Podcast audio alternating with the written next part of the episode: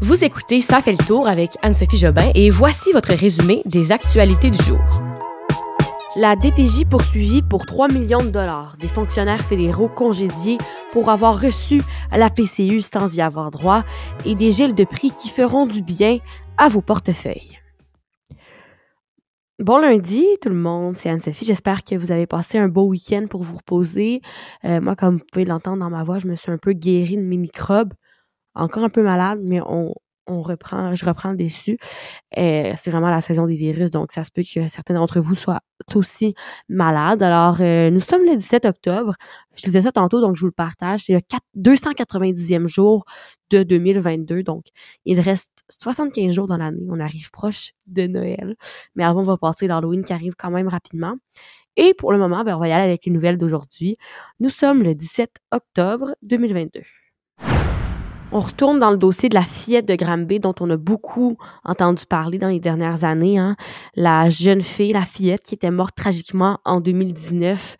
Euh, alors là, la famille de cette petite fille-là poursuit pour plus de 3 millions de dollars la DPJ et également elle poursuit le centre de services scolaires du Val des Serres. Rappel pour ceux qui ne savent pas c'est quoi ce dossier de la fillette de il y avait euh, plusieurs signalements qui avaient été faits à la DPJ à propos de cette fillette-là là, avant la fin d'avril 2019 et finalement le 29 avril 2019, euh, la fillette dont on n'a pas, on ne peut pas mentionner, le, nom à cause de la loi, là, avait été retrouvée nue et inconsciente dans la maison où elle vivait avec son père et la conjointe de ce dernier. Et euh, cherchant à immobiliser l'enfant, le couple l'avait momifié avec du papier adhésif, incluant son visage, ce qui avait obstrué son nez, sa bouche, et était décédée à l'hôpital le lendemain. Alors, à ce moment-là, il y avait eu beaucoup de signalements qui avaient été effectués auprès de la DPJ, alors que l'enfant était sous la garde de son père et de sa conjointe. Et la DPJ avait, malgré tout, jugé bon de leur laisser l'enfant. Ensuite, ben, l'enfant était décédé. Euh, alors là, la mère et les grands-parents paternels de la fillette décédée à l'âge de 7 ans ont déposé une poursuite ce matin au palais de justice de Granby. Ils sont représentés par Maître Valérie Assouline, c'est une avocate qui est spécialisée en droit de la famille et de la jeunesse. La poursuite, ça vise, donc, comme je le disais, la DPJ, c'est le, Centre intégré universitaire de santé et de services sociaux de l'Estrie et aussi l'école, donc le Centre des services scolaires de Val, du Val des Serres. C'est où que cette petite fille-là allait. Euh, et ce qu'on dit, c'est que si ces fautes-là n'avaient pas été commises, la petite fille ne serait possiblement pas décédée, selon les poursuivants. Euh, pour l'école, pourquoi ils poursuivent l'école, c'est que euh, elle n'aurait pas très bien agi parce que l'enfant aurait verbalisé auprès des responsables de l'établissement qu'elle subissait de la violence à la maison et bon, les choses n'auraient pas assez bougé. Alors, ça va être une poursuite qui va être vraiment là à suivre dans les prochaines semaines, poursuite qui a été déposée ce matin. Le bureau d'enquête de Québécois a appris que 44 fonctionnaires fédéraux ont reçu de la PCU sans y avoir droit. Bon, faut se dire que ce ce sont sûrement pas les seuls qui vont se faire avoir, qui se sont fait avoir parce que au moment où le gouvernement Trudeau ont distribué la PCU pendant la pandémie, c'était un peu distribué à gauche, à droite. Hein. Qui bon le voulait pouvait y avoir accès. Euh, ce qu'il avait dit, c'est que faites la demande, puis les vérifications vont être faites plus tard, après la pandémie, plus tard, pas nécessairement après la pandémie, mais euh, après que la mesure d'urgence ait été mise en place. Et là, les vérifications sont en train d'être faites. Et là, c'est vraiment des employés fédéraux là, qui travaillaient pour le programme de la PCU qui ont été euh, qui, ont, qui ont été pris la main dans le sac et qui, qui ont été congédiés à cause de cela. Ils travaillaient tous pour Service Canada, qui était donc l'organisme responsable de la distribuer, cette PCU-là. D'après une note interne, ils ont été renvoyés parce qu'ils ont enfreint des principes d'intégrité du code de conduite du ministère. Et les employés du gouvernement qui ont fait des demandes frauduleuses font face à plusieurs conséquences et sont tenus de rembourser le montant total distribué. Les consommateurs, euh, vous allez être contents, hein? Euh, on est un peu inquiet de voir nos factures qui grimpent, qui grimpent, c'est tout le temps plus cher à l'épicerie. Euh, et là, on va pouvoir avoir un peu de répit.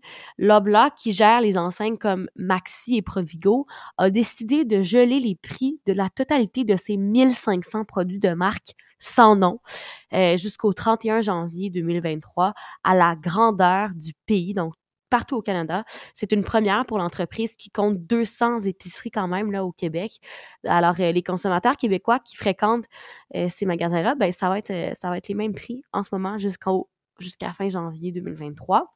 Il y a aussi ceux qui vont dans les pharmaprix qui vont être contents parce que il va aussi avoir un gel de prix pour les produits qui sont vendus dans le traditionnel emballage jaune. L'offre il, est cependant là, plus, plus, réduite. Alors, le gel entre en vigueur aujourd'hui.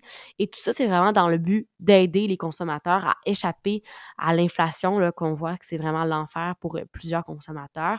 Par contre, important de le mentionner, euh, sachant que l'entreprise avait déjà l'intention de geler ses prix, est-ce qu'elle aurait peut-être profité des dernières semaines pour les monter?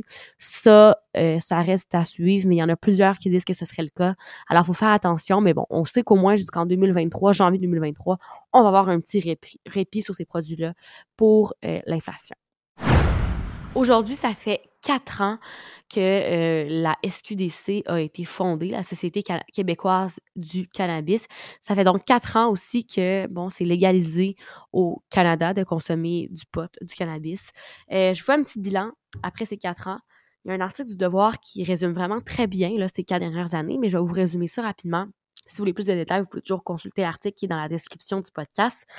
Euh, ce qu'on dit, c'est que la société d'État estime avoir en ce moment 58% du marché, donc 58% des gens qui consomment, qui vont à la SQDC. Et euh, elle admet par contre qu'elle va devoir s'améliorer pour répondre pleinement aux besoins des consommateurs.